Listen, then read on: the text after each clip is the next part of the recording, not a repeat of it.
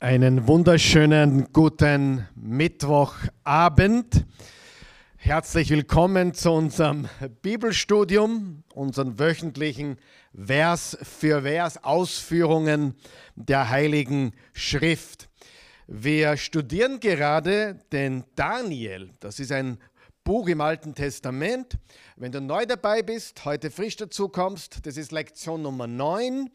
Äh, bitte geh zurück, geh zu den anderen YouTube-Videos und äh, dort findest du alle anderen Lektionen, Vers für Vers und viele andere Sachen, die du dir da hineinziehen kannst von Predigten von Sonntag und Bibelstudium am Mittwoch. Daniel, Lektion Nummer 9. Heute sind wir dann schon im vierten Kapitel. Wir schließen das dritte Kapitel ab, gehen ins vierte Kapitel hinein, obwohl die letzten drei Verse vom Kapitel 3 eigentlich zum vierten Kapitel dazugehörig sind. und wir haben da heute den zweiten Traum von Nebukadnezar. Du kannst dich erinnern, er hatte den ersten Traum mit dieser Statue im Kapitel 2. Äh, Im Kapitel 2 eben dieses Standbild oder diese Statue besser gesagt. Im dritten Kapitel kam dann das goldene Standbild. Aber er hatte diese Vision der Statue aus Gold, Silber, Bronze, Eisen, Eisen und Ton und so weiter. Aber bevor wir heute in den zweiten Traum hineingehen, was ist bisher alles passiert in den ersten drei Kapiteln? Naja, Kapitel 1 haben wir gelernt, dass äh, Nebukadnezar bei der ersten Wegführung, also ähm, in Israel, in Juda besser gesagt, ähm, einge, eingegangen ist sozusagen und die Menschen verschleppt hat. Das war 605 vor Christus. Es gab dann noch einige weitere Verschleppungen Jahre später und dann auch 586 die Zerstörung des Tempels und der Stadtmauern und eigentlich der Ruin der Stadt Jerusalem.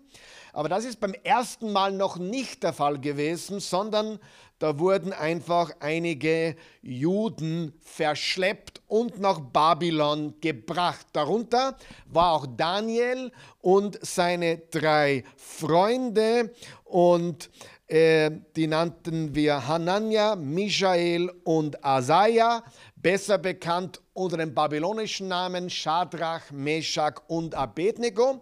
Die wurden also nach Babylon gebracht und dort wurden sie einen, einem Umerziehungsprogramm äh, unterzogen, sozusagen. Sie wurden also in die babylonische Kultur, Sprache etc. Äh, eingeweiht und indoktriniert, aber sie haben keine Kompromisse gemacht, was ihren Gott, nämlich Jahwe, den einen wahren, lebendigen, allmächtigen Gott anbetrifft. Diesen Kompromiss haben sie nicht gemacht. Sie haben äh, weiter ihrem Gott, ihrem Gott Israels gedient, dem Gott Abraham, Isaaks und Jakobs und nicht den babylonischen Göttern äh, gedient und auch nicht die Speisen angenommen, die den babylonischen Götzen geweiht waren. Wir lernen sehr viel in diesem Kapitel, nämlich, dass wir als gläubige Nachfolger Jesus auch in der Welt leben, auch die Sprache und die Kultur der Welt sprechen und die Kultur haben, aber es gibt und auch arbeiten und tätig sind in dieser Welt, aber äh, Kompromisse, was unseren Gott betrifft, unseren Glauben betrifft, machen wir keine. Da, da ziehen wir einen Strich. Wir sind zwar in der Welt, aber nicht von dieser Welt. Unsere ganze Ehrerbietung, unsere ganze Loyalität und Treue gehört Jahwe und Jesus Christus, seinem Sohn, der äh, unser Erlöser ist. Das war Kapitel 1. Dann im Kapitel 2 hat eben, wie gesagt, Nebukadnezar diesen diesen furchterregenden Traum, eigentlich eine Serie von Träumen, wo er wahrscheinlich immer wieder dasselbe geträumt hat, diese Statue, die dann, wie gesagt, aus Gold, Silber, Bronze, Eisen, Eisen und Ton und dann eben zermalmt wurde von diesem Stein, der dahergeflogen kommt. Und wir wissen, das ist Jesus, der alle Reiche besiegen wird. Natürlich nicht mit Schwert und Blut und Zerstörung, sondern durch sein Wort, durch sein Blut, was er für uns vergossen hat. Und wenn er wiederkommt, wird er übernehmen. Er ist der Friedefürst, er ist der König der Könige, er ist der Herr der Herren, er ist der Name über allen Namen. Sein Reich komme, sein Reich wird gebaut und alle weltlichen Reiche werden zerstört oder werden zu Fall kommen. Jesus kommt, er baut sein Reich. Aus dem Stein wird ein riesengroßer Berg. Das bist du, das bin ich, das ist die Gemeinde des lebendigen Gottes. Alle, die zu Jesus gehören, alle, die zum Reich Gottes gehören, sind Teil dieses Bergzions oder der Gemeinde der, der, des Lammes Gottes. Im Kapitel 3 was eigentlich einige Jahre später dann stattfindet. Äh, offensichtlich hat Nebukadnezar im Kapitel 2 wohl erkannt, dass Daniels Gott mächtiger ist. Aber Nebukadnezar war ein Polytheist. Das bedeutet, er hatte viele Götter. Und für ihn war der Gott Daniels, der Gott Israels, der wahre Gott, nur ein weiterer Gott in seinem Pantheon, in seiner Göttersammlung, wenn du so möchtest. Und im Kapitel 3 lässt er sich eine goldene äh, Statue errichten, ein goldenes Standbild, 30 Meter hoch und 3 Meter breit, ein Riesending, obwohl er gerade gelernt hat im Kapitel 2, dass äh, Gott alle Reiche zermalmen wird hat er die Message nicht verstanden, hat sich ein Standbild errichten lassen, hat geboten, dass es angebetet wird und dass Menschen vor diesem Standbild niederfallen. Und Shadrach, Meshach und Abednego, die drei hebräischen Jungs, haben das nicht getan, sondern gesagt, du kannst uns reinwerfen, okay, äh, wir, ob uns Gott rettet oder ob wir umkommen, wir wissen es nicht, aber eines werden wir nicht tun. Ich, wir glauben, er wird uns retten, aber auch wenn er es nicht tun wird, wir werden nicht vor dir beugen, vor deinen, vor deinen Göttern uns niederwerfen oder vor deinem Stammbild. Unser Gott ist Jahwe. Und das ist jetzt im kurzen Rückblick. Und wiederum hat Nebukadnezar erkannt, dass der Gott, der übrigens auch im Feuerofen mit den Jungs drinnen war als vierter Mann, nämlich Jesus im Alten Testament. Wieder hat er erkannt, der Gott dieser Hebräer, der Gott dieser Juden ist größer, ist mächtiger, aber wieder hat er ihn nur als weitere Gottheit in sein Pantheon aufgenommen und nicht verstanden, dass er der eine wahre, lebendige Gott ist, der einzige, der wirklich allmächtig ist und er hat die Botschaft nicht begriffen. Aber jetzt kommen wir zum zweiten Traum und ich habe gute Nachrichten.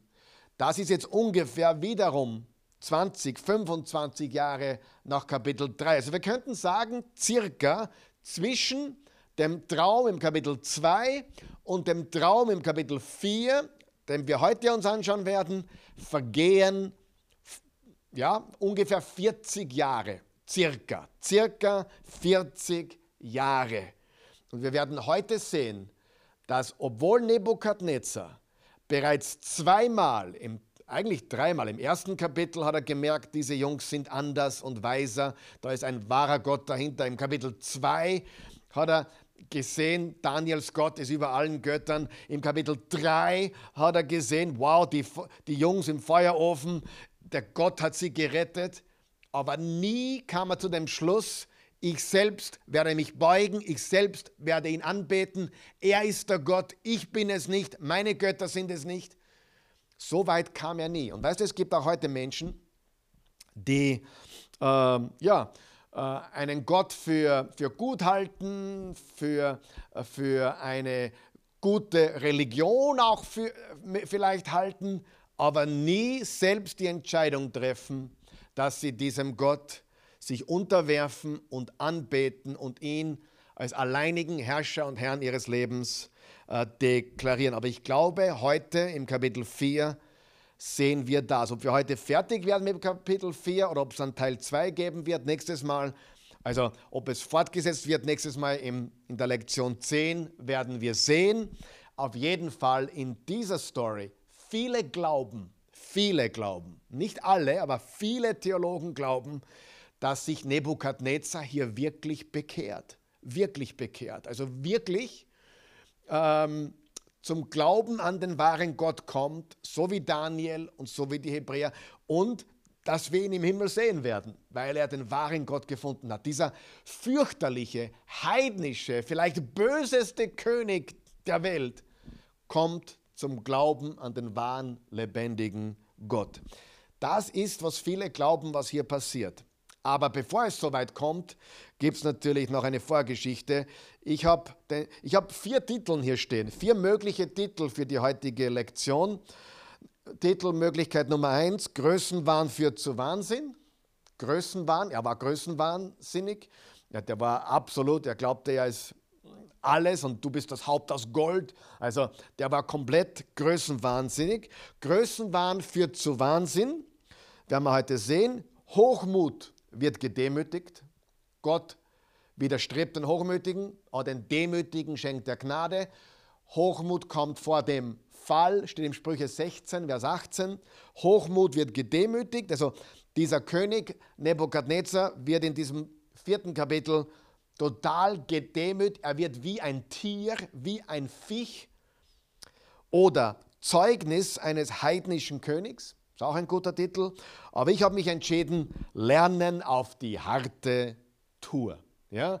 Gott hat ihm immer wieder gezeigt, ich bin Gott, nicht du. Ich bin Gott, nicht du. Über Jahrzehnte hat das ihm immer wieder näher gebracht. Ich bin Gott, nicht du. Aber er hat es nie wirklich begriffen, was Gott von ihm wollte. Nämlich, dass er ihm nachfolgt von ganzem Herzen und nicht nur in sein Pantheon aufnimmt als eine weitere Gottheit von vielen. Die Geschichte geht los im Kapitel 3, Vers 31 und zieht sich bis Kapitel 4 zum Ende, Vers 34, also die letzten drei Verse von Kapitel 3 und das ganze Kapitel 4. Und es ist das einzige Kapitel in der Bibel, das von einem heidnischen König geschrieben wurde. Ja, er schreibt hier. Er schreibt hier, manche glauben, dass er vielleicht mit Daniels Hilfe das geschrieben hat. Wir wissen, dass Daniel es dann aufgenommen hat in sein Buch.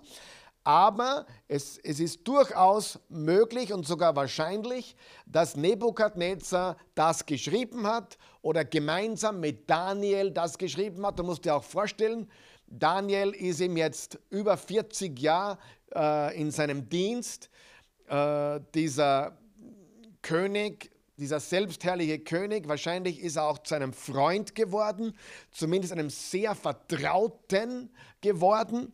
Und, aber jedenfalls, nachdem das alles passiert ist, was hier steht, glaube ich, dass Daniel gemeinsam mit Nebukadnezar das geschrieben hat.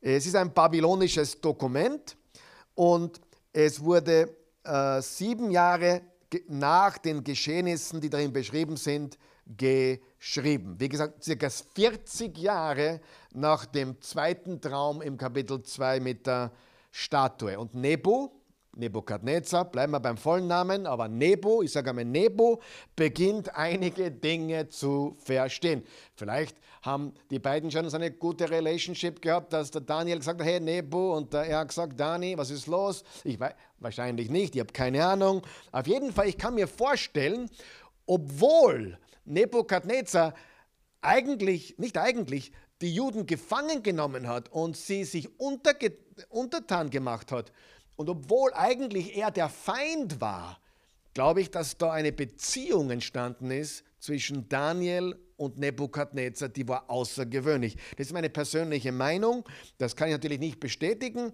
aber sie waren close, sie waren eng und, und wir sehen es auch heute. Daniel hat ihn vielleicht sogar bereits gemocht. Er hat ihn, hey, schon langsam mag ich dich. Ja? Ich meine, du bist schon verrückt und du hast, du hast äh, alle möglichen Völker einverleibt und, und zerstört. Und, und, aber irgendwie mag ich dich schon langsam. Also da ist sicher eine, eine Beziehung gewesen, man nach Jahrzehnten der Zusammenarbeit und nachdem ja äh, Nebukadnezar wirklich auch für Daniel gesorgt hat und für seine Freunde und sie in hohen Positionen eingesetzt hat. Äh, und, und, und da war schon ein Respekt da. Äh, vielleicht nicht dafür, dass, dass er halt da äh, die, sich die Juden untertan gemacht hat oder, oder, andere, oder was halt die ganzen Feldzüge und Raubzüge, die er gemacht hat. Dafür hat er keinen Respekt, sicherlich. Aber schön langsam beginnt Nebo ein paar Dinge zu verstehen und sich zu verändern. Nach dem zweiten Traum wurde er noch größenwahnsinniger und hat eine Statue, ein, Stammbild aus Gold errichten lassen. Und dieses Zeugnis, und das ist so wichtig, und darum, ich, ich bin so begeistert vom Daniel, vom ganzen, vom Buch Daniel meine ich, vom Daniel sowieso, aber vom Dan weil dieses Buch, je mehr ich es lese, ich habe jetzt schon dutzende Male durchgelesen, aber je mehr ich es lese, umso mehr sehe ich, wie viel Information wir darin haben und wie diese Geschichten auch uns betreffen, heute. Man denkt nach, die Geschichte im Kapitel 3 im Feuerofen. Ja, wie würden wir reagieren in der heutigen Zeit, wenn wir so einer Situation gegenüberstehen würden? Also, wie gehen wir mit Kompromissen um? Wie leben wir als Jesus-Nachfolger? Und ich glaube auch, dass Daniel und seine drei Freunde äh, Prototypen sind für den Jesus-Nachfolger in der heutigen Zeit. Ich glaube, dass sie Prototypen sind für Jesus-Nachfolger auch in der Endzeit. Ich glaube, es könnte sein, wahrscheinlich so, dass wir vielleicht einmal solche Entscheidungen treffen müssen. Wenn nicht wir, dann vielleicht unsere nächsten Nachfolger Jesu, also die nach uns kommen. Aber es wird sicher eine Zeit, die nicht mehr so leicht sein wird wie vorher. Und wir sehen also, dass uns das alles selbst betrifft. Reich der Welt, ich arbeite hier, aber ich werde mich nicht vor dir niederwerfen. Äh, und wenn Gott mich befreit, gut, wenn nicht, auch gut. Ich werde mich nicht niederwerfen. Diese Entscheidungen könnte sein, dass bald einmal auch in unserer Lebenszeit noch äh, zu treffen sind. Und auch hier im Kapitel 4. Dieses Zeugnis von Nebukadnezar betrifft uns alle, alle Menschen, alle Menschen aller Zeiten, überall auf der ganzen Welt. Irgendwas ist in ihm passiert. Lesen wir mal die letzten drei Verse vom dritten Kapitel. Äh, Daniel 3, Vers 1 bis 3. König Nebukadnezar, falsch, König Nebukadnezar an alle Völker, Nationen und Sprachen auf der ganzen Erde. Also er, er schreibt hier, er verfasst hier wahrscheinlich ein offizielles Schreiben von ihm, dem König von Babylon. Dann sagt er, Glück und Frieden euch allen. Ich habe mich entschlossen, euch von den Zeichen und Wundern in Kenntnis zu setzen, die Gott der Höchste an mir getan hat. Wie groß sind seine Zeichen, wie gewaltig seine Wunder. Sein Reich besteht ewig, seine Herrschaft hat für immer Bestand. Stopp einmal. Das klingt doch komplett anders wie ein Heide, oder? Er sagt, ich schreibe jetzt an alle Menschen. Alle. Und wenn das steht, alle Völker, das ist natürlich nicht, das hat, Australien war, war hat er nicht eingenommen. Ich meine, da, keine Ahnung, was in Australien damals war, keine Ahnung. Aber wir reden da von, von der damals bekannten Welt, ja, bis zum Mittelmeer rüber, vielleicht noch darüber hinaus. Er hat Ägypten eingenommen gehabt. Also die damals bekannte Welt, er hat sie beherrscht. Er war der Weltherrscher. Und er schrieb. Und er spricht und an alle Sprachen. Und das Erste, was er sagt, ist Glück und Frieden. Eine andere Übersetzung sagt, die Menge Bibel, Heil möge euch reichlich zuteil werden. Die Elberfelder, euer Friede werde groß. Und die Schlachter, euer Friede nehme zu. Er wünscht ihnen Frieden. Das erinnert mich an Paulus, der alle seine Briefe geschrieben hat an die Gemeinde in Kolossee. Gnade und Friede sei mit euch. Also das erinnert mich fast ein bisschen an die Briefe von Paulus, die er immer eröffnet hat, egal ob an Ephesus oder Kolossee oder Philippi. Er hat immer geschrieben, Gnade und Friede sei mit euch. Und ich will nichts hineininterpretieren hier, aber hier sagt dieser Mann des Krieges, dieser Herrscher, dieser, dieser Diktator, die, der selbst das Gesetz ist, der selbst komplett in sich selbst autonom ist. Er war ein Herrscher, ein Mann des Krieges und jetzt 40 Jahre nach Kapitel 2 sagt er, ich schreibe an alle Welt und ich wünsche euch Glück und Frieden, euer Friede nehme zu. Gewaltig, oder? Und äh, dann erhebt er den allmächtigen Gott. Er sagt, ich habe mich entschlossen, euch zu schreiben, von den Zeichen und Wundern in Kenntnis zu setzen, die Gott der Höchste, Gott der Höchste, der Allmächtige, an mir getan hat. Wie groß sind seine Zeichen, wie gewaltig seine Wunder. Sein Reich besteht ewig, seine Herrschaft hat für immer Bestand. Gewaltig. Und das kommt von einem Mann, der uneingeschränkte Ressourcen hatte. Uneingeschränkte Ressourcen. Ich kann äh, da denken an, an, an äh, heute vielleicht Jeff, Jeff äh, Bezos, heißt der, oder? Amazon. Wie heißt der? Jeff Bezos zum Beispiel. Ich glaube, das ist mittlerweile der reichste Mann der Welt. Hunderte Milliarden Dollar.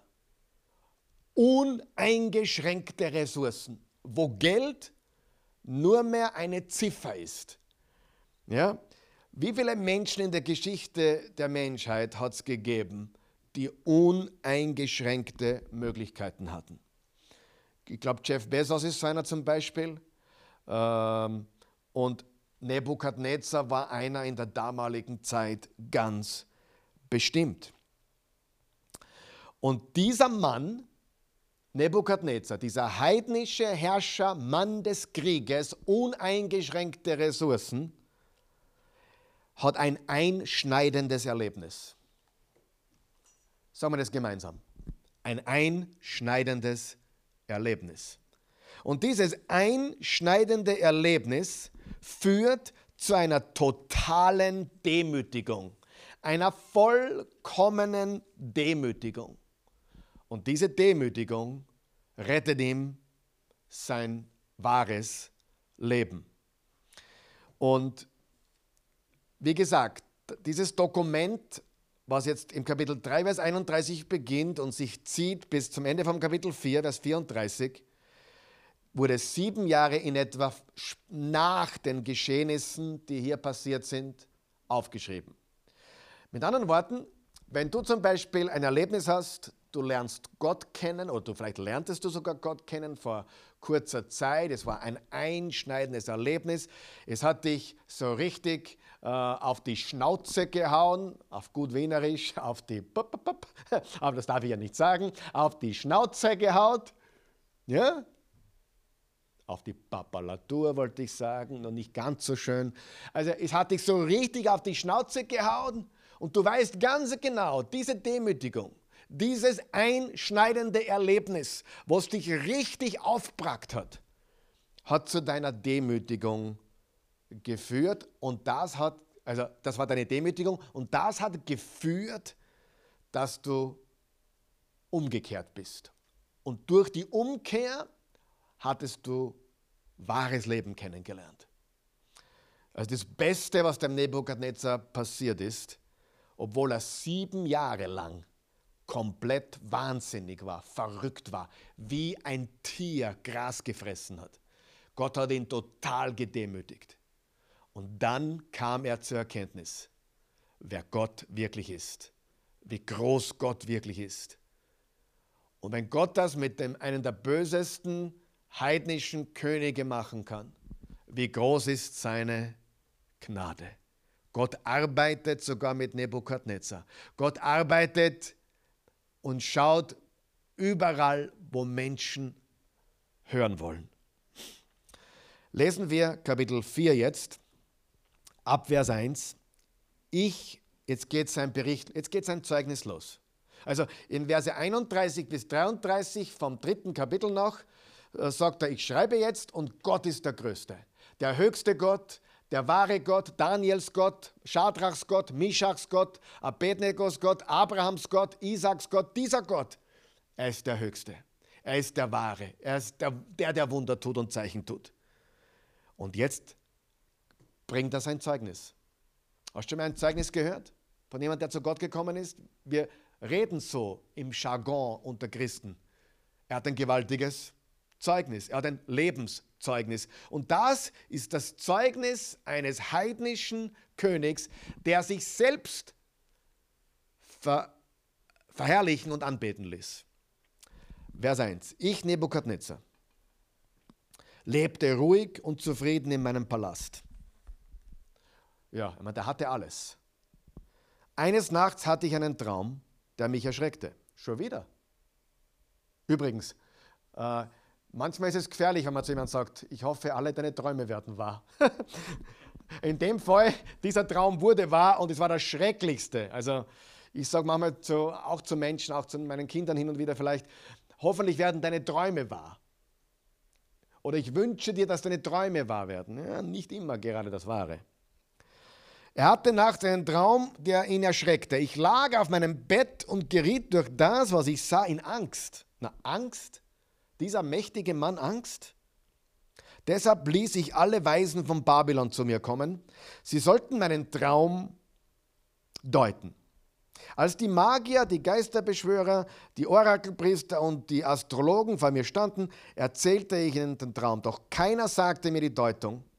Zuletzt trat Daniel vor mich, den ich nach meinem Gott Belshazzar genannt hatte. In ihm wohnt der Geist der heiligen Götter. Auch ihm erzählte ich meinen Traum.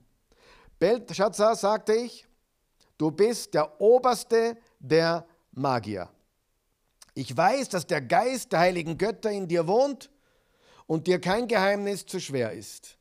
Erkläre mir die Bilder, die ich in meinem Traum gesehen habe, und deute sie mir.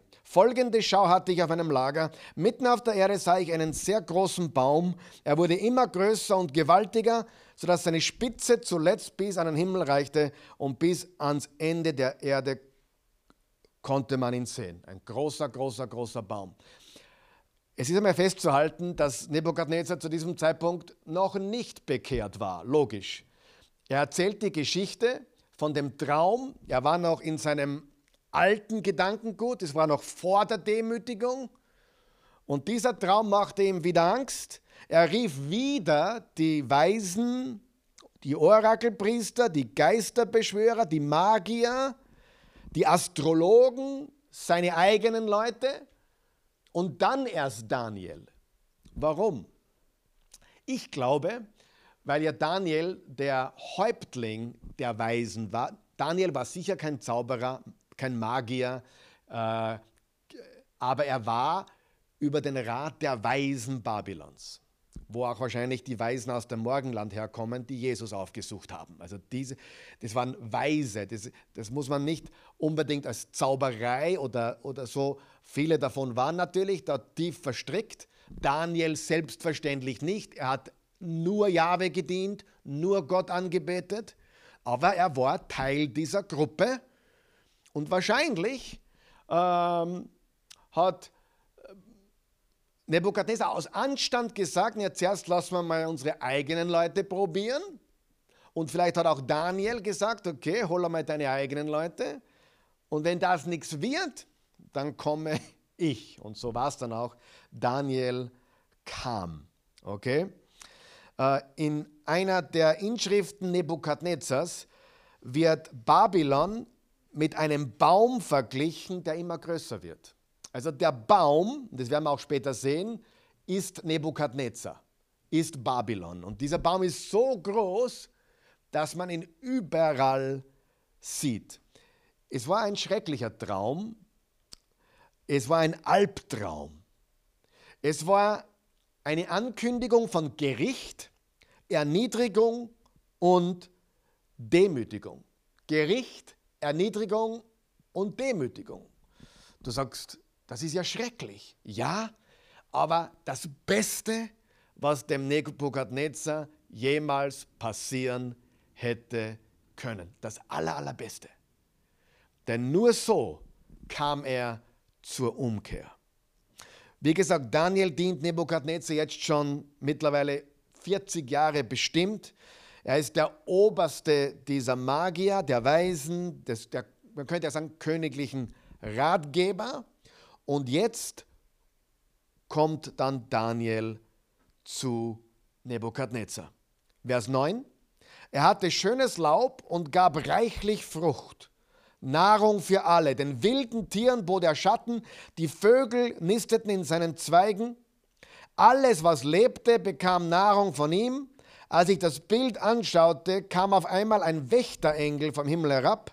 Er rief laut, fällt den Baum und hackt seine Äste ab, reißt das Laub von seinen Ästen und verstreut die Früchte überall. Die Tiere unter ihm und die Vögel in seinen Zweigen sollen in die Flucht gejagt werden. Nur den Wurzelstock lasst in der Erde.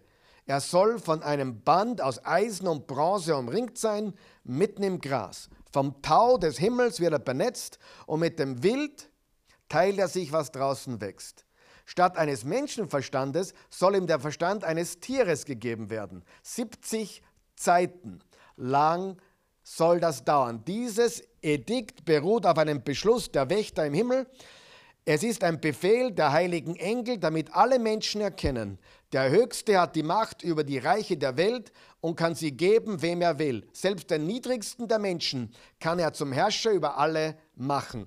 Diesen Traum habe ich, König Nebukadnezar, gehabt, aber du, Beltschazar, Daniel, deute in mir, denn alle Weisen in meinem Reich können mir keine Deutung geben, doch du kannst es, weil dich der Geist der heiligen Götter erfüllt. Also wir sehen hier, dass, dass Nebukadnezar ihm den Traum erzählt. Im Kapitel 2 hat er den Traum nicht erzählt. Er hat verlangt, dass sie ihm erzählen sollten oder sagen sollten, was er geträumt hat und die Deutung. Hier erzählt er den Traum. Und offensichtlich geht es um Nebukadnezar selbst. Es geht um Nebukadnezar selbst, der wie ein Baum ist, den man von weiter Ferne sieht, den man von überall sieht, der alles überragt, der die Vögel des Himmels beheimatet und wo die Tiere unter ihm leben und reichlich Frucht hat und Nahrung für alle und Schatten für die Tiere und Vögel in den Zweigen. Alles, was lebte, bekam Nahrung von ihm. Aber dann kommt ein Wächterengel. Was ist ein Wächterengel? Ein Wächterengel ist ein geistliches Wesen Gottes und gehört zur, zur Ratsversammlung Gottes. Das können äh, auch böse Geister sein und es können gute sein. Zum Beispiel äh, im Genesis 6 oh, sind die Wächter gekommen und haben sich vergnügt mit den äh, Frauen der Menschen. Und ähm, wenn du mehr darüber wissen willst, über diese geistliche Welt, über diesen unsichtbaren Bereich, dann geh bitte auf unsere fünf YouTube-Videos Supernatural. Dort rede ich auch über diese Ratsversammlung Gottes, diese Wächterengel. Und, äh, und diese Wächterengel beschließen etwas im Auftrag Gottes. Und ich möchte das noch einmal lesen, Vers 14. Vers 14, Vers 14, Kapitel 4, Vers 14. Jetzt passt bitte gut auf, was ich sage. Bei diesem Vers lesen wir jetzt, jetzt zweimal. Er ist lange, aber das könnte der Schlüssel sein für das ganze Buch Daniel. Dieser Vers 14 könnte ein oder der Schlüssel sogar sein für das ganze Buch Daniel. Da steht, dieses Edikt beruht auf einem Beschluss der Wächter, dieser Engel, dieser geistlichen Wesen. Dieses Edikt beruht auf einem Beschluss der Wächter im Himmel. Es ist ein Befehl der heiligen Engel, also Wächter und Engel, geistliche Wesen, damit alle Menschen erkennen, der Höchste hat die Macht über die Reiche der Welt. Jahwe, Gott der Allmächtige, hat die Macht über alle Reiche der Welt und kann sie geben, wem er will. Selbst den niedrigsten der Menschen kann er zum Herrscher über alle machen. Mit anderen Worten, das ist so wichtig. Wir lesen ihn gleich nochmal. Gott ist souverän. Gott ist Herrscher. Er ist Herrscher über alle. Und diese Wächterengel oder diese Wächter und Engel haben einen Beschluss im Namen Gottes gefasst, diesen Baum, der Nebukadnezar symbolisiert, äh, abzuschneiden. Lesen wir noch einmal. Dieses Edikt beruht auf einem Beschluss der Wächter im Himmel. Es ist ein Befehl der heiligen Engel, damit alle Menschen erkennen, der Höchste, der Höchste, Gott der Höchste, hat die Macht über die Reiche der Welt, über alle Reiche der Welt und kann sie geben, wem er will. Selbst den niedrigsten der Menschen kann er zum Herrscher über alle machen. Ist das nicht die Botschaft von Daniel? Gott regiert. Gott ist souverän. Egal um welches Königreich es sich handelt, ob um Babylon, ob um Medo-Persien oder Griechenland oder Rom oder, oder das geteilte Rom oder, oder Europa oder Amerika oder Russland. Jesus, Gott, Gott Vater und Gott Sohn, Jahwe, regiert und herrscht über alle Völker. Und das ist die Botschaft, die auch Nebukadnezar verstehen muss. Also, was passiert hier? Äh, er wird abgehackt und nur mehr der Wurzelstock bleibt übrig. Und ja, Vers 16, die Reaktion von Daniel. Da erstarrte Daniel, der auch Belshazzar heißt, eine Zeit lang. Da erstarrte Daniel, der auch Belshazzar heißt, eine Zeit lang. Warum ist Daniel hier erstarrt? Weil er wusste, das ist ein schrecklicher Traum. Das ist ein schrecklicher Traum. Was jetzt passiert mit dir oder was passieren wird in naher Zukunft, Nebo, ist schrecklich. Es ist schrecklich. Und dann steht weiter, aber der König sagte, Belshazzar, Lass dir von dem Traum und seiner Deutung keine Angst einjagen, erwiderte, äh, äh, sagte Nebukadnezar. Lass dir keine Angst einjagen. Daniel, sei mutig und sag es mir. Ich habe eine Frage an dich, Zwischenfrage. Hast du den Mut oder habe ich den Mut, Gott zu fragen, mir die Wahrheit zu sagen über meinen Zustand, über mein Leben? Hast du den Mut? Dass Gott dir sagt, was die Wahrheit ist über dich? Gute Frage, oder? Hast du den Mut, Gott zu fragen, dir die Wahrheit über dich selbst zu zeigen? Er kennt die Wahrheit. Und Daniel erstarrte. So schrecklich war das, was jetzt mit Nebukadnezar bald passieren würde. Und der König beruhigt ihn, sagt Daniel, ich weiß, äh, aber lass dir keine Angst einjagen, sag mir die Deutung. Er erwiderte, Daniel erwiderte, mein Herr, ich wünschte, die Botschaft des Traumes würde deinen Feinden gelten und allen, die dich hassen. Der Traum ist so schlimm, das, was dir angekündigt wird in diesem Traum. Und wenn Gott etwas vorhat, dann macht er das auch. Dieser Traum ist so schrecklich, Nebukadnezar, ich wünschte, er würde deinen Feinden gelten und nicht dir. So schrecklich ist dieser Traum. Der Baum, den du gesehen hast, der so groß und stark wurde, dass seine Spitze bis an den Himmel reichte und den man bis ans Ende der Erde sehen konnte, der schönes Laub hatte und reichlich Frucht gab und alle mit Nahrung versorgte, der den wilden Tieren Schatten bot und in dessen Zweigen die Vögel nisteten, dieser Baum bist du, König. Jetzt haben wir es. Dieser Baum bist du. Dieser große, herrliche, über alles überragende Baum, der die ganze Welt versorgt, basically. Der bist du. Aber dieser Baum wird abgehackt. Jeder Ast, alles wird abgehackt, bis nur noch ein Wurzelstock übrig bleibt. Aber selbst aus einem Wurzelstock kann Gott noch was machen. Weißt du das? Weißt du, was wichtig ist? Gott gibt und Gott nimmt. Aber wenn er genommen hat, kann er auch wieder geben. Und Gott, Gott gibt und dann nimmt er auch. Aber wenn wir uns demütigen, gibt er wieder und das ist meist oder fast immer oder immer besser als vorher. Dieser Baum bist du. Du bist dieser Baum. Du wurdest groß und mächtig. Deine Gewalt reichte bis an den Himmel.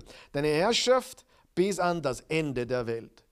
Dass der König einen der heiligen Wächterengel vom Himmel kommen sah, der befahl, fällt den Baum und zerstört ihn, doch seinen Wurzelstock lässt er in der, lässt in der Erde.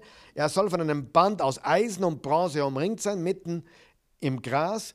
Vom Tau des Himmels wird er benetzt und mit dem Wild teilt er sich das, was draußen wächst, bis die sieben Zeiten vorbei sind. Sieben Jahre. Sieben Zeiten sind mit, mit großer Wahrscheinlichkeit sieben Jahre. Das mein König hat folgende Bedeutung. Der Höchste, Gott der Allmächtige, hat einen Beschluss gefasst, der meinen Herrn, den König, betrifft. Stopp einmal ganz kurz. In diesem Beschluss, den Gott der Allmächtige, Jahwe, gefasst hat, hat er eben seine himmlische Ratsversammlung, die Wächter, eingebunden. Ja, wie ein Board-Meeting sozusagen.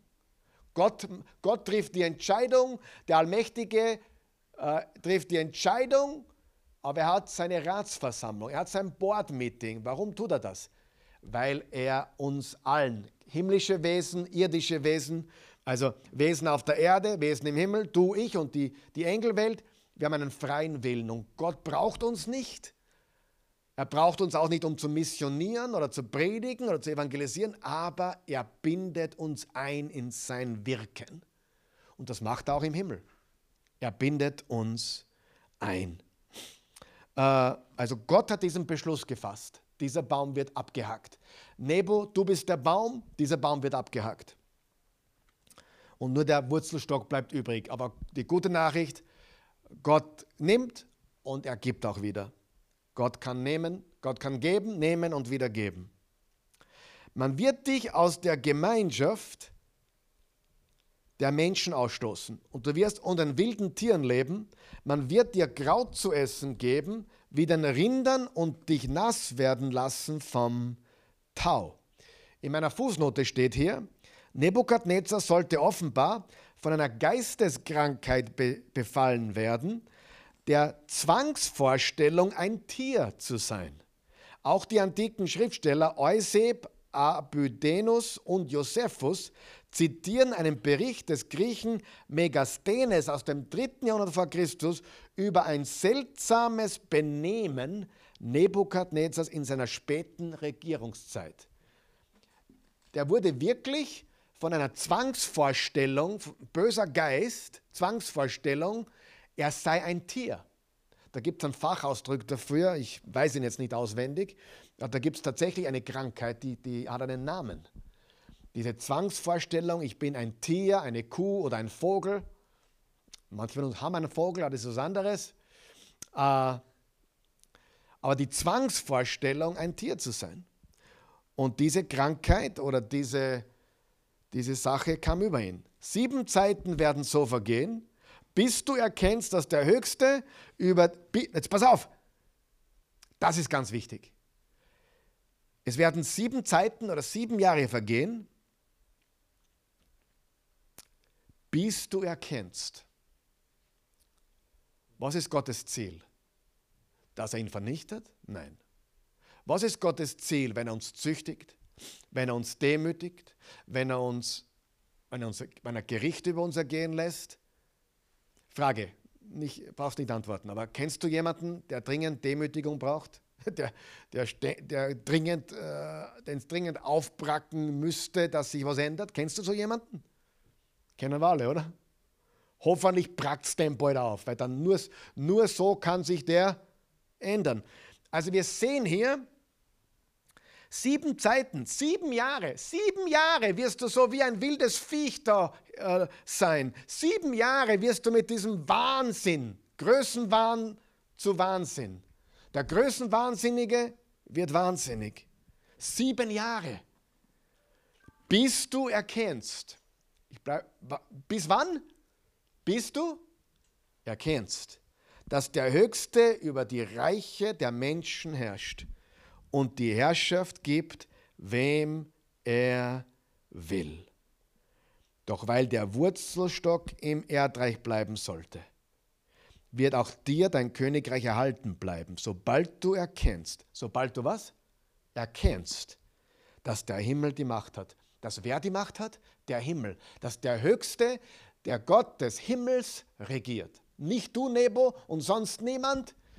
Du wirst jetzt wie ein Viech existieren, bis du erkennst, wer der wahre Gott ist und dass der Himmel regiert.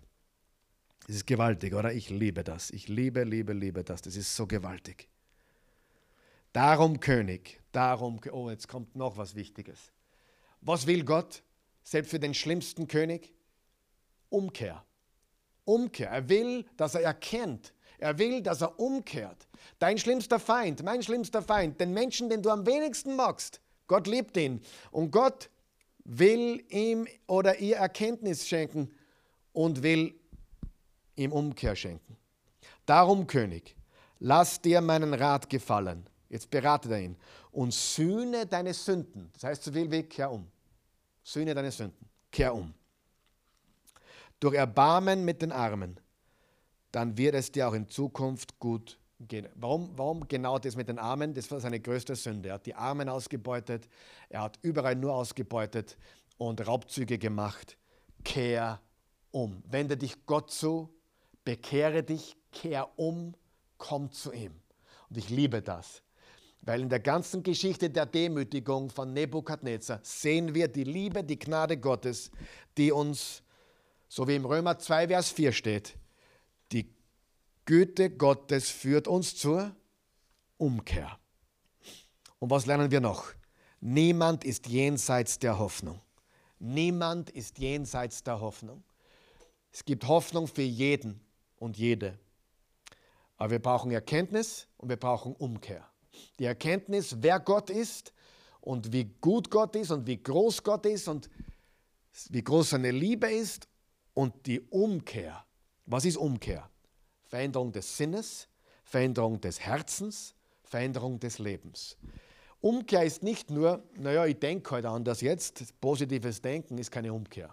Ja, gibt es ein lustiges Interview von zwei, zwei interessanten amerikanischen Fernsehpredigern und die haben gesagt, Umkehr bedeutet einfach nur anders denken.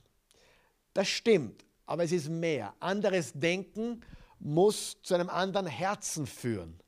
Und ein anderes Herzen wird zu einem neuen Leben führen. Und Nebukadnezar hat sich wirklich verändert. Das sehen wir.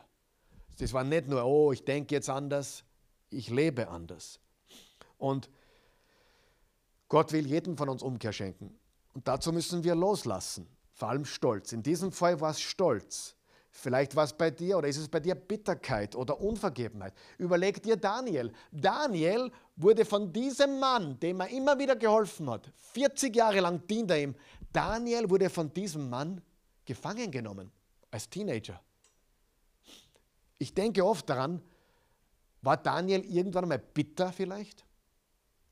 Weiß ich nicht. Aber wenn er bitter gewesen ist, dann hat er diese Bitterkeit überwunden. Bitterkeit könnte ein großes Problem sein. Es ist gewaltig, was hier steht. Gott will uns Umkehr schenken. Der Traum wurde Wahrheit. Er wurde Wahrheit. Und das sehen wir ab Vers 25. Genauso geschah es dann mit König Nebukadnezar. Zwölf Monate später, zwölf Monate nach dem Traum,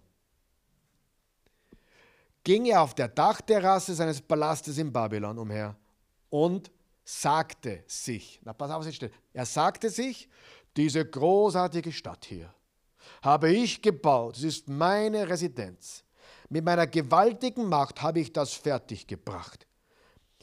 Ein würdiges Denkmal meiner Herrlichkeit. In der Fußnote bei mir steht, nach der Zerstörung durch den Assyrerkönig Sanherib hatte Nebukadnezar die Stadt wieder aufgebaut und zu einer der glänzendsten und prächtigsten Städte des Altertums gemacht. Die Stadt war von dreifachen Gräben und Wällen umgeben und hatte bis zu sieben Meter dicke Mauern aus Lehmziegeln mit einer Gesamtlänge von 89 Kilometer. Die hängenden Garten, und die waren 25 Meter breit, die, die, die Mauern, da sind auf den Mauern oben sind die Pferde und Wagen dahin gefahren. Es waren 25 Meter dicke Mauern. Die hängenden Gärten, terrassenförmige Gartenanlagen auf dem Gelände des Königspalastes mit ihrem hochentwickelten Bewässerungssystem gehörten zu den, zu den sieben Weltwundern der Antike. Das war damals schon der höchste Standard. Ich war voriges Jahr in, in Israel, mehrmals sogar, und da waren wir auf Masada, glaube ich, heißt das. Masada, dort wo König Herodes auch eine Residenz hatte. Und der hatte alles. Der hatte warme Bäder und kalte Bäder zum Kontrast, ja, kalt, heiß. Der hatte wunderbare Anlagen dort, sehr, sehr, sehr weiter schon entwickelt. Und diese hängenden Gärten waren sensationell. Und die Bewässerungsanlage, also König Nebukadnezar hat sich ein Denkmal gesetzt seiner, seiner Herrlichkeit. Na, was will Gott ihm beibringen? Nicht du bist herrlich, ich bin herrlich. Der König hatte noch nicht ausgeredet. Der König hatte noch nicht ausgeredet. Der König, was? Hatte noch nicht ausgeredet. Da kam eine Stimme aus dem Himmel. Hiermit wird dir die Herrschaft weggenommen, König Nebukadnezar. Du wirst aus der Gemeinschaft der Menschen ausgestoßen und musst unter den wilden Tieren leben. Man wird dir Kraut zu essen geben wie dem Rind und dich nass werden lassen vom Tau. Sieben Zeiten werden so vergehen, sieben Jahre lang. Bis du erkennst. Bis du was? Erkennst. Was ist Gottes Ziel? Dass wir erkennen, dass der Höchste über die Reiche der Menschen herrscht und die Herrschaft gibt, wem er will. Im gleichen Augenblick wurde das Urteil an Nebukadnezar vollstreckt. Der Traum wurde wahr, der Albtraum wurde wahr. Er wurde aus der Gemeinschaft der Menschen ausgestoßen, fraß Kraut wie die Rinder und wurde nass vom Tau. Sein Haar wurde lang wie die Federn der Geier und seine Nägel wie die Krallen der Vögel. Stell dir das vor. Wahnsinniger. Ein absolut Verrückter. Sieben Jahre lang. Gottes Urteil kam auf ihn. Er hat sich erhöht, Gott hat ihn erniedrigt. Die gute Nachricht ist, die gute Nachricht ist, wenn wir uns erniedrigen, erhöht er uns. Wow. Das ist eine gewaltige, eine gewaltige, gewaltige Sache. Ah, Gott ist unfassbar barmherzig. Er hasst Sünde, er hasst Stolz, aber genauso sehr liebt er dich und mich und sogar Nebukadnezar. Er ist unfassbar gnädig. Sieh, Gott ist kein Opa, Gott ist ein Vater. Was ist der Unterschied?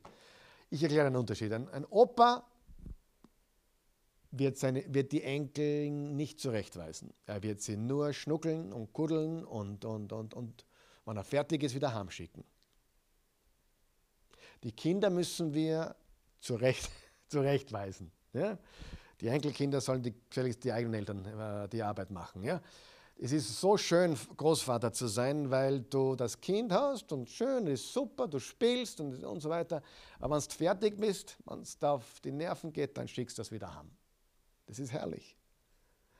Als Eltern haben wir die Möglichkeit nicht. Da müssen wir alles tun. Ja? Aber, und Gott ist kein Opa, Gott ist ein Vater. Und ein Vater ist auch manchmal streng und weiß zurecht. Aber seine Gnade ist unendlich. Niemand liebt seine Kinder wie die eigenen Eltern. Nicht einmal die Großeltern. Also es ist gewaltig. Gott ist so gut.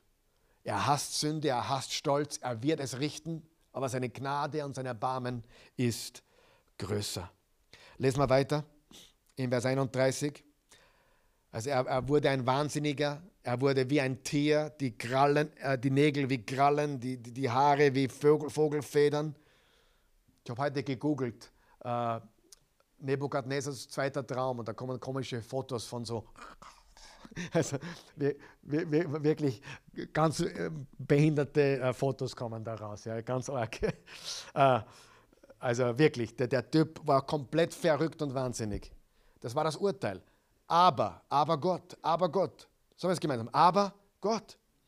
Er kann geben, er kann nehmen und er gibt wieder zurück. Nach, nach Ablauf der Zeit erhob ich Nebukadnezar den Blick zum Himmel. Wow, was hat er getan? Er erhob den Blick zum Himmel. Zu wem? Zum Allmächtigen. Da kehrte mein Verstand wieder zurück. Halleluja. Und ich pries den, wen hat er gepriesen? Den Höchsten. Und ich glaube zum ersten Mal.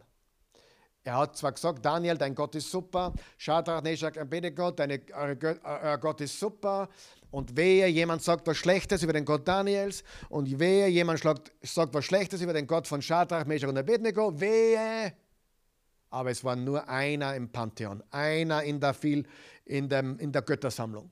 Und jetzt blickt er zum Himmel und betet dann und preist den Höchsten. Ich rühme und verherrliche den, den, ich verherrliche den, der ewig lebt.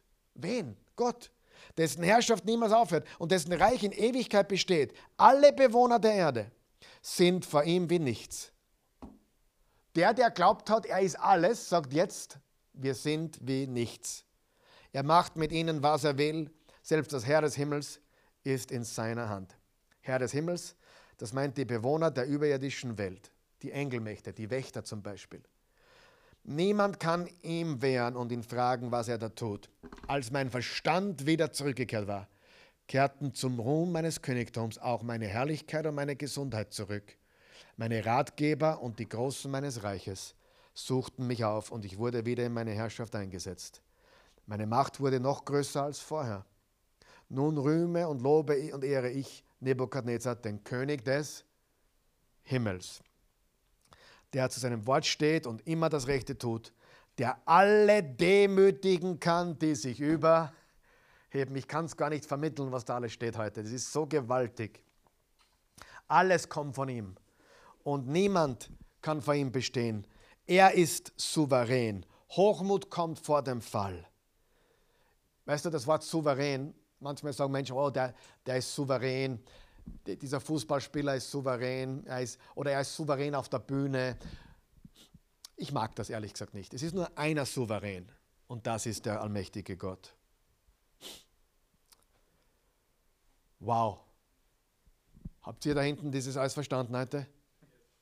Ist unglaublich, oder die Geschichte? Die Wahnsinn, die Geschichte. Also ich bin sprachlos heute, wirklich. Und ich bin auch sprachlos, dass ich 37 Verse durchgenommen habe mit euch in weniger als einer Stunde. Ich bin sprachlos. Im Kapitel 5, das nächste Kapitel, ist, das, ist der Enkel von Nebukadnezar an der Macht, wieder Jahre später. Und der überhebt sich auch, nur er kehrt nicht um. Der wird getötet, von den Medo-Persern übernommen. Kapitel 5, nächstes Mal ist eine Geschichte von jemandem, der überheblich ist, grenzenlos überheblich, aber nie zur Umkehr kommt. Schreckliches Ergebnis. Ich glaube, dass Nebukadnezar, dass wir ihn im Himmel sehen werden. Ich glaube es. Er lernte den höchsten Gott kennen. Zwei Dinge zum Abschluss. Gott ist der Herrscher von allem, überall und für immer. Zweitens, Gott demütigt die Stolzen. Und drittens, Umkehr ist die richtige Antwort. Frage zum Thema Stolz noch zum Abschluss. Wenn du dein Leben anschaust, vielleicht genießt du etwas Erfolg. Ich fühle mich als erfolgreich, ehrlich. Ich habe eine super Frau, ich habe tolle, tolle Kinder. Jetzt kommen die Enkelkinder nach der Reihe, wie die warmen Semmeln. Ich bin gesegnet. Aber hier ist die große Frage, auf wen zeigst du? Auf wen zeigst du? oh, wie groß du bist, wie toll du bist? Oder zeigst du auf den Gott des Himmels? Alles kommt von ihm. Er kann demütigen. Aber das war das Beste, was Nebukadnezar je passiert ist. Und warum steht es in der Bibel? Weil die Lektion für uns genauso ist. Lernst du auf die harte Tour oder lernst du leicht? Wenn du bist wie ich, lernst du meistens auf die harte Tour so wie Nebukadnezar. Jahrzehnte hat er gebraucht. Aber Gott sei Dank hat er es gelernt. Da war viel dazwischen, aber er hat die Lektion gelernt. Bitte, demütige dich, merke, dass du nichts bist, dass du nichts kannst, nichts hast, getrennt von Gott, nichts weißt. Lerne das, bitte. Demütige dich vor ihn und er wird dich erhöhen. Amen. Beten wir. Vater im Himmel, danke dir für jeden von uns, die wir heute hier sind, vom Team und zu Hause, die die zuschauen. Ich bitte dich um Einsicht. Zeige uns die Wahrheit über uns, über unser Herz. Wir sehen immer wieder, gerade jetzt in den letzten Tagen habe ich gesehen, Gott, wie Männer Gottes auch zu Fall kommen, wie, wie Menschen zu Fall kommen durch, durch Stolz, durch Vermessenheit, durch Übermut. Das haben wir ja schon gelernt als Kinder, Übermut tut selten gut. Wir wollen nie stolz sein. Wir wollen uns demütigen vor dir. Wir haben nichts, du bist alles. Bitte Gott, hilf uns, das zu erkennen. Wir loben und preisen dich jetzt und für immer. Ich danke dir und lobe dich und ehre dich. Du bist der Gott des Himmels. Du bist der eine wahre und lebendige Gott. Du bist der Souverän. Und das wollen wir erkennen. Danke, Jesus. Wenn du Jesus noch nie angenommen hast, das ist, das ist die erste Demut, Demutsübung überhaupt. Sagst, ich brauche einen Retter, ich bin ein Sünder. Bekenne ihn als Herrn und Erlöser. Sag, Jesus, vergib mir, mach mich neu.